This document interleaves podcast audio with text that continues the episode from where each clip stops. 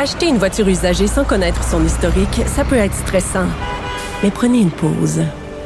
Et procurez-vous un rapport d'historique de véhicule Carfax Canada pour vous éviter du stress inutile. Carfax Canada. Achetez l'esprit tranquille. Radio. Mais la bonne nouvelle, c'est que ce système nous apporte de l'air chaud en provenance. Ben non. Joignez vous fera pas la météo. Mais pour connaître la température des derniers sujets chauds, vous êtes au bon endroit. Jess, de 11 à 13.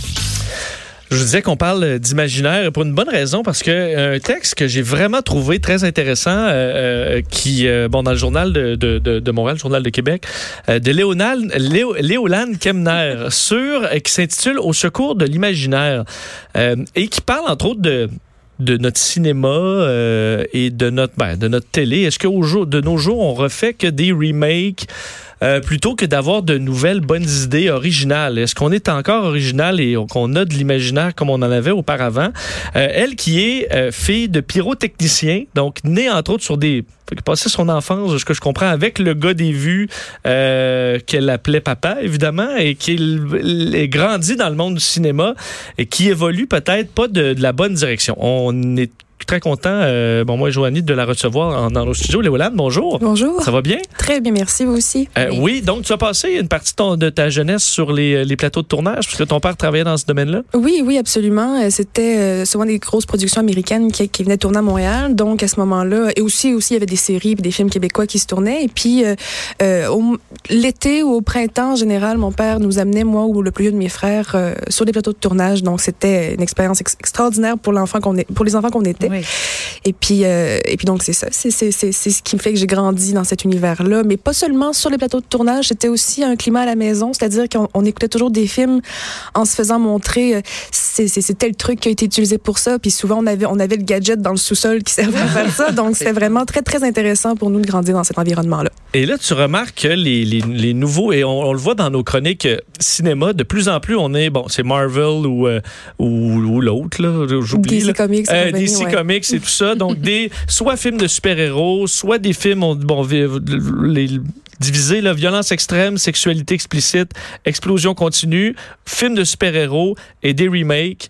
Euh, donc, il y a une inquiétude quant à où le cinéma s'en va, selon toi. Ben, c'est qu'à un moment donné, on a comme senti euh, une espèce de changement de tendance générale dans la production cinématographique quand justement il y a eu cette espèce de raz-de-marée euh, de films de super-héros où on, on, a senti aussi, pas juste dans ces films-là, mais dans euh, les productions en général, une espèce de d'élévation du degré de violence, une surenchère de violence, pas juste physique, mais sexuelle aussi. Je veux dire, c'est constamment euh, des têtes qui arrachent, des viscères qui sortent et tout ça. C'est souvent gratuit aussi, même chose pour la sexualité. Euh, J'ai remarqué qu'en contrepartie, c'était souvent au détriment d'un bon scénario. Euh, je veux dire, on, on, il y a une expression dans le milieu du cinéma qui dit que quand on est trop dans la violence, c'est qu'on passe des barils de sang. J'ai l'impression, des, des barils de sirop, en fait, de sirop de maïs, puis j'ai l'impression que c'est juste ça qu'on fait. On a tous les moyens pour faire des films grandioses. On s'éclate au niveau de la technologie, au niveau des effets visuels, mais le scénario est tire de la patte une fois sur deux. Donc euh, oui, je trouve ça un petit peu inquiétant parce que c'est quand même un art qui est très important aussi, autant au niveau de des répercussions que ça a dans la société, euh, puis de, de, de, toute l'industrie que ça génère. Puis je trouve ça dommage qu'on ait pris cette tangente-là depuis plusieurs années maintenant. On a parlé récemment, bon là hier, de, du nouveau James Bond qui mm. va mettre en vedette euh, une nouvelle actrice noire qui va porter le matricule 007. On a beaucoup parlé de Ariel qui va être incarnée par une jeune actrice noire aussi. C'est des sujets qui sont assez controversés alors, tu trouves aussi que on, on fait juste réutiliser ou ressortir les, vieux films en changeant quelques petits trucs ici et là plutôt que de créer carrément de nouvelles idées, de, laisser sa créativité aller, puis de, euh, puis de créer des nouvelles trames pour accueillir de nouveaux personnages peut-être noirs, peut-être féminines ou pas. Là. Ben absolument. Puis ce que je trouve dommage, c'est que ça suscite des réactions hostiles inutiles dans le climat social. Parce que si on avait une nouvelle franchise et que là, euh, c'est une actrice de, de, de peu importe de, de quelle origine qui joue, mais à la base, il y aurait personne qui viendrait chialer ou revendiquer ou parler de grands remplacements et de toutes ces choses-là.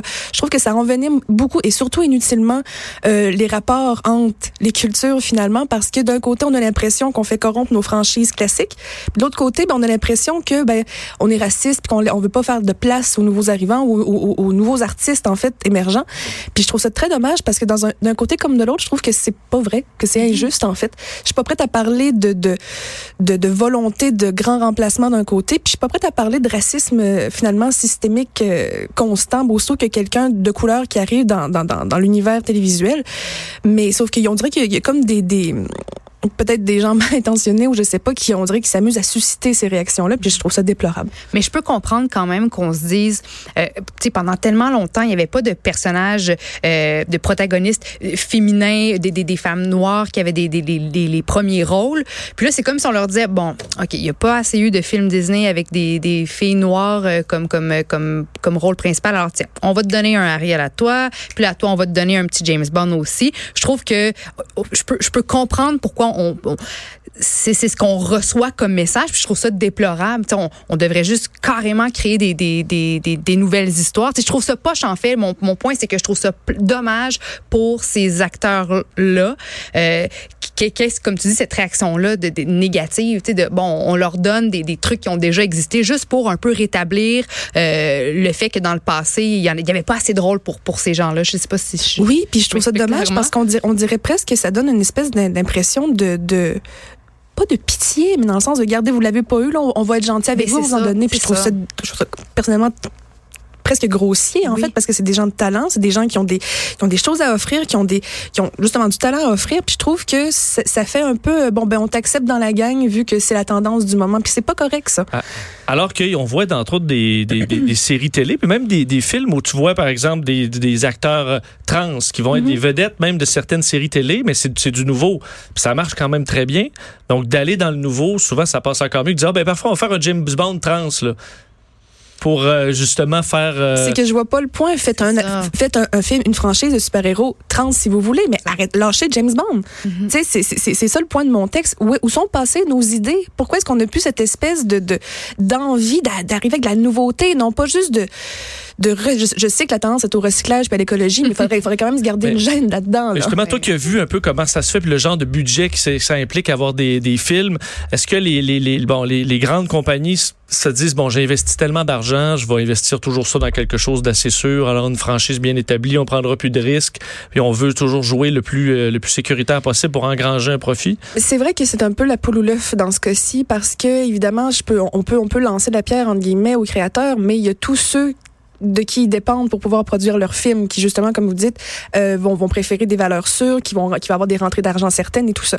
Là où est-ce que j'ai envie d'aller avec mon, avec mon point ici, c'est que à l'époque, les, certains des plus grands films ont été faits avec quelques bottes, un peu de beurre puis du sel. Là, je veux oui. dire, juste ça pour dire que c'était fait oui. avec des très petits moyens et ça a donné des grands chefs-d'œuvre qui ont très bien vieilli puis qu'aujourd'hui c'est ça qui nous qui vient nous toucher puis c'est ça qu'on essaie de reproduire avec, à coups de millions.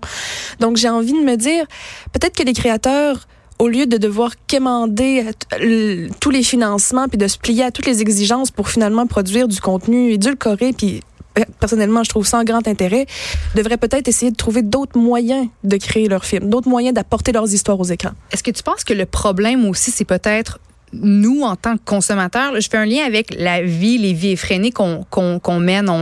On travaille, on est stimulé, on, on connecte de moins en moins avec les autres. Fait qu'on dirait que quand arrive le moment où on a besoin d'être diverti, plutôt que de se plonger dans une narrative qui est plus euh, artistique ou créative, on veut juste avoir du gros divertissement pur et dur comme tu disais tantôt, les bains de sang, les explosions ou des espèces de personnages éclatés, des super-héros. Est-ce que tu penses que c'est un peu ce qu'on est, nous, les humains, dans notre société actuelle, qui, qui force l'industrie à créer juste du gros divertissement Non, mais attendez, intense, je pense pas que c'est nous. Je pense pas que c'est nous qui forcions l'industrie. L'industrie nous a conditionnés à demander ça. Okay. Avec la surenchère, on est venu chercher dans des zones d'excitation qui n'étaient pas là avant. Je veux dire, pour se divertir. Moi, je me demande qu'est-ce que ça révèle sur un peuple quand, son, quand sa méthode de divertissement c'est de regarder des gens se faire trucider. C'est un peu le même mm -hmm. principe que si des cochons se faisaient des soirées cinéma puis qu'ils regardaient qu'est-ce qui se passe à l'intérieur des usines Olimel. Ça n'a pas de bon sens.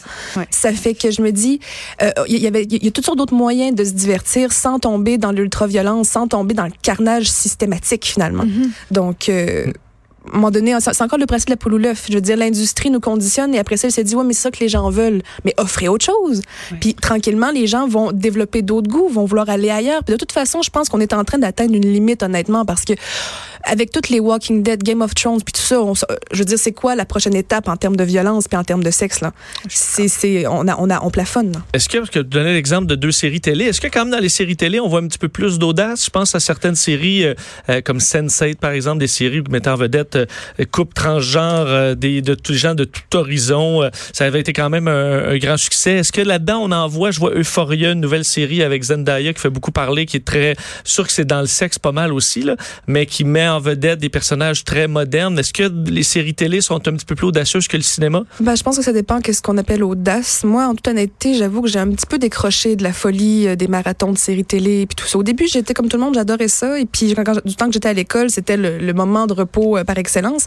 Mais, euh, mais honnêtement, je veux dire, c'est je suis pas prête à appeler ça de l'audace de ce que j'ai vu. Stranger Things, par exemple, ça, c'est beaucoup, beaucoup jasé. Ça, c'est un univers éclaté qui oui, fait preuve qui, de qui revient des années 80. Ça ben, ramène exactement à l'époque où que, que je décris où est-ce qu'on avait de l'imagination, on avait de l'audace, mm -hmm. on voulait faire du nouveau. Ce qui nous a tant touché avec Stranger Things, c'est qu'ils font revivre sans euh, scène ultra sexuelle, sans des trop grands euh, violence non plus. On peut faire confiance à la série pour simplement embarquer là-dedans. C'est pas plate pour autant, c'est pas drabe pour autant, mais sauf qu'on est ailleurs que dans l'ultra-violence puis l'ultra-sexualité pornographique. Mais là, on rentre, comme tu disais, dans, dans la nostalgie, là, voilà. Oui. C'est pas compliqué avec la musique, avec des vêtements, on retombe dans une autre époque, ça nous fait, ça nous transporte. Oui. Est-ce que dans le fond, il faut trouver les, euh, les petits budgets? Parce que c'est là où ils sont obligés d'avoir une bonne idée puis un bon scénario parce que Moi, peuvent pas couvrir ça avec des barils de sirop. Moi, personnellement, euh, j'ai tendance à être plus intéressée par les séries plus modestes parce que justement, eux autres, pour pouvoir faire leur place, ils n'ont pas le choix d'être brillants. Ils n'ont pas le choix mm. de, de, de, vouloir surprendre autrement qu'en blessant l'âme des téléspectateurs. Je veux dire, à un moment donné, moi, ce qui, ce qui fait que j'ai atteint ma propre limite, moi, c'était justement un épisode de Walking Dead où est-ce que là, j'en revenais pas là, de, de, ce que je ressentais, puis je me disais, attendez, la vie est assez difficile comme ça pour pas que je me donne gratuitement des émotions dégueulasses comme ça. Puis à partir de là, moi, j'ai fait tout assez. Moi, je jette l'éponge, puis euh, je vais faire autre chose. oui, parlant de s'étirer en longueur, je pense que c'est des bons exemples. Euh, Walking Dead, je me suis pas rendu oui, à la fin, donc là, OK, on en, est, on, on en revient. Mais c'est très intéressant Vraiment, comme discussion, Léonane. Un gros merci. En espérant que ça, ça, amène, euh, ça amène une réflexion générale là-dessus. Un gros merci. Plaisir. On revient.